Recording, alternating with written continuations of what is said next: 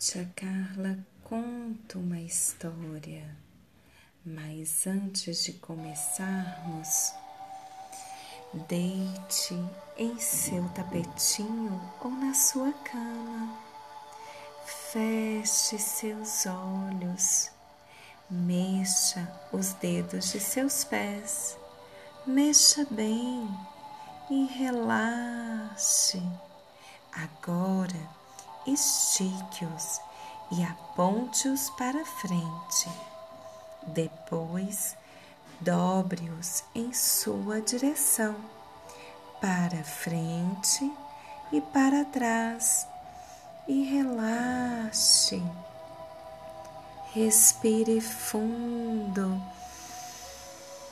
imaginando o ar enchendo todo o seu corpo, da cabeça aos dedos dos pés, como um balão inflando.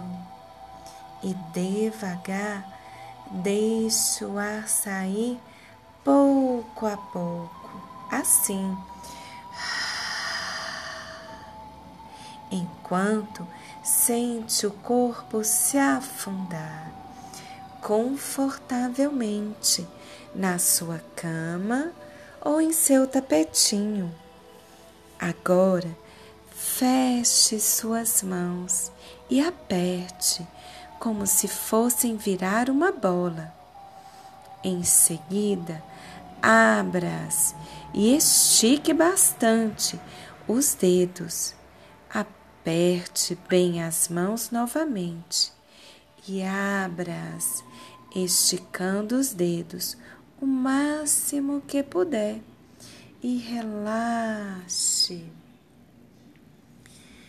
Respire fundo outra vez, imaginando o ar enchendo todo o seu corpo. E aos poucos vá deixando o ar sair bem devagarinho. Ah, muito bem. Continue assim, em sua cama ou em seu tapetinho, respirando fundo. Sinta-se completamente relaxado e tranquilo.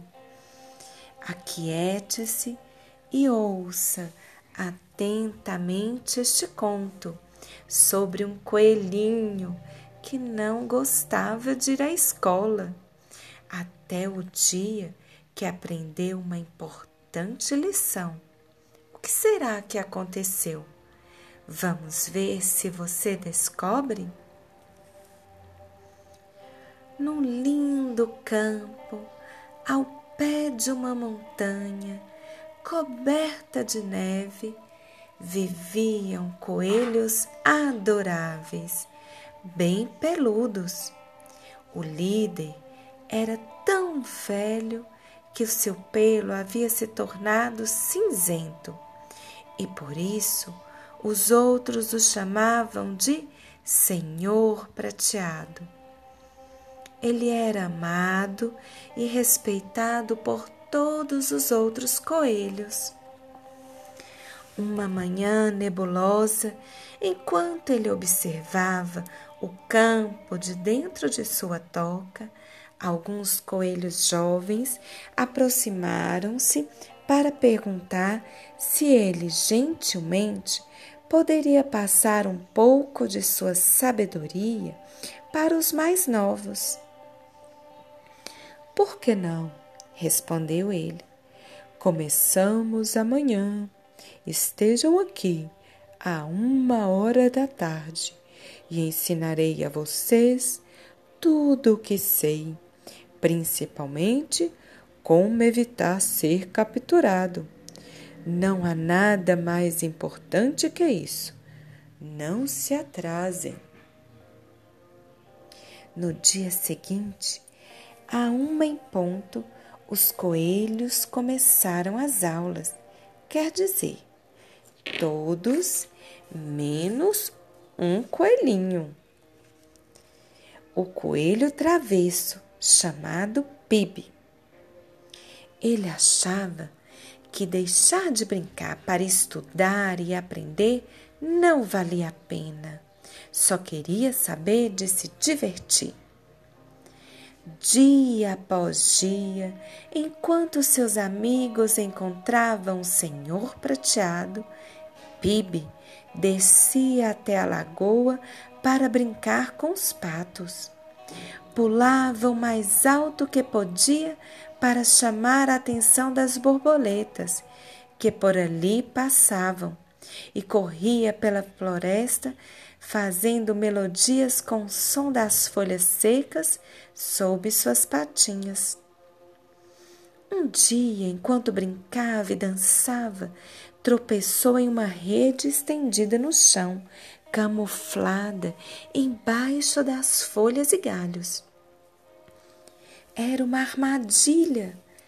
A rede enrolou-se nele e subiu, pendurando-o como uma bola. Oh, socorro, socorro, ajude-me, fui capturado! gritou ele. Naquela noite, como o coelho sapeca não havia retornado à toca, sua mãe, preocupada, pediu ao senhor prateado que organizasse uma busca. O líder enviou seus aprendizes aos lugares geralmente frequentados por Pibe, enquanto ele mesmo procurava em locais onde costumavam aparecer as armadilhas dos caçadores. Sua busca mal havia começado quando ele ouviu passos na floresta. Um homem estava chegando e, pelo som, era um caçador. Alarmado, o senhor prateado correu ligeiro até a armadilha, onde encontrou o pequeno Pibe amarrado na rede. Rapidamente, o velho e sábio coelho usou seus dentes e logo conseguiu roer as cordas. Os passos se aproximavam quando o prateado deu a última dentada e cortou a corda que faltava. Pibe estava livre. Os dois fugiram correndo o mais rápido que suas perninhas podiam. A mãe do coelhinho chorou de alegria ao ver o filho sã e salvo. Estou tão feliz que você voltou, gritou ela. Que susto você me deu! Desculpe, mamãe, disse Pibe abraçando-a. Está tudo bem, ela respondeu. Mas agora você vê porque é tão importante reservar tempo para ouvir e aprender com os outros? Tem coisas que realmente precisamos estudar. Sim, mamãe, eu compreendo, respondeu Bibi. E sinto muito, senhor prateado.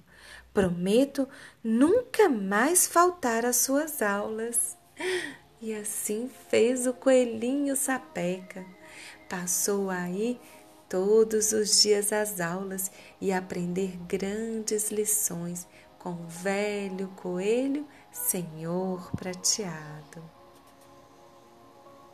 Continue assim, relaxando, deitado em seu tapetinho ou em sua cama. Todos nós podemos ampliar nossos conhecimentos com a sabedoria dos mais velhos, que gentilmente nos transmitem suas experiências de vida. Uma pessoa sábia tem consciência de que existe o momento certo de brincar e o momento certo de aprender. E você?